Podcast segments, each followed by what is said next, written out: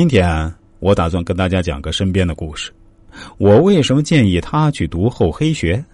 我在节目开始的时候也说过，我是一位人生策划师，经常会有各种各样的朋友来找我咨询。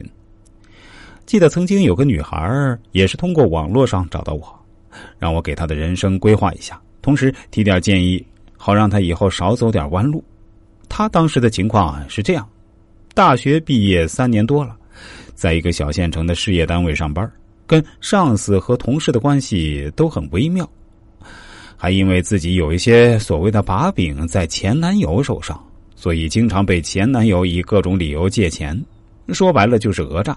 因为前男友根本就没有想过还的可能性。我当时给他分析了一下，认为他的性格是属于比较懦弱的类型。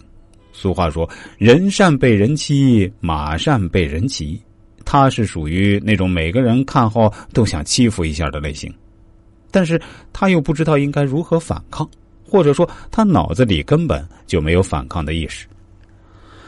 我对他说：“其实啊，你这些性格的造成跟原生家庭是有直接关系的。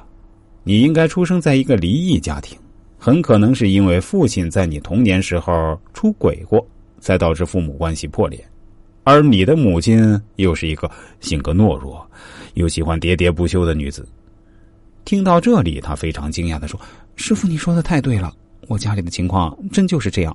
我父母感情一向就不好，刚结婚的时候，因为他们两个人也没什么钱，所以关系不好，倒也没什么特大矛盾，柴米油盐小日子也还过得去。但是后来，我父亲通过做生意挣了点钱，家中的矛盾就开始升级了。”我母亲确实脾气不好，但却没什么胆识。父母之间也没有任何共同语言。渐渐的，父亲就对母亲疏远了，然后在外面就有了别的女人。父母离异的时候，我只有九岁。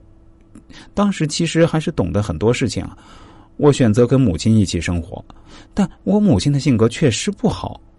她为人倒也还挺善良，但是非常缺乏胆识。也舍不得在我身上花钱，可能我现在的性格跟母亲的塑造有着莫大的关系。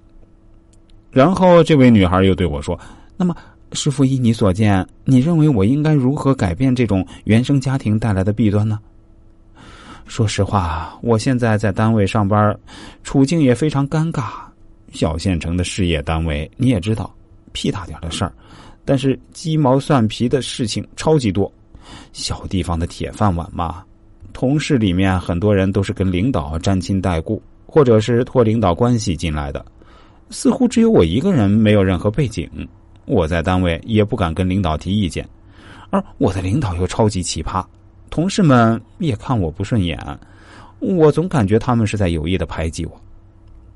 听完这个女孩的叙述后，我考虑了一下，对她说：“姑娘，其实我想推荐你读一本书。”好啊，好啊，我最喜欢读书了。这女孩显得非常高兴的说：“那不知道师傅要推荐一本什么书给我读呢？”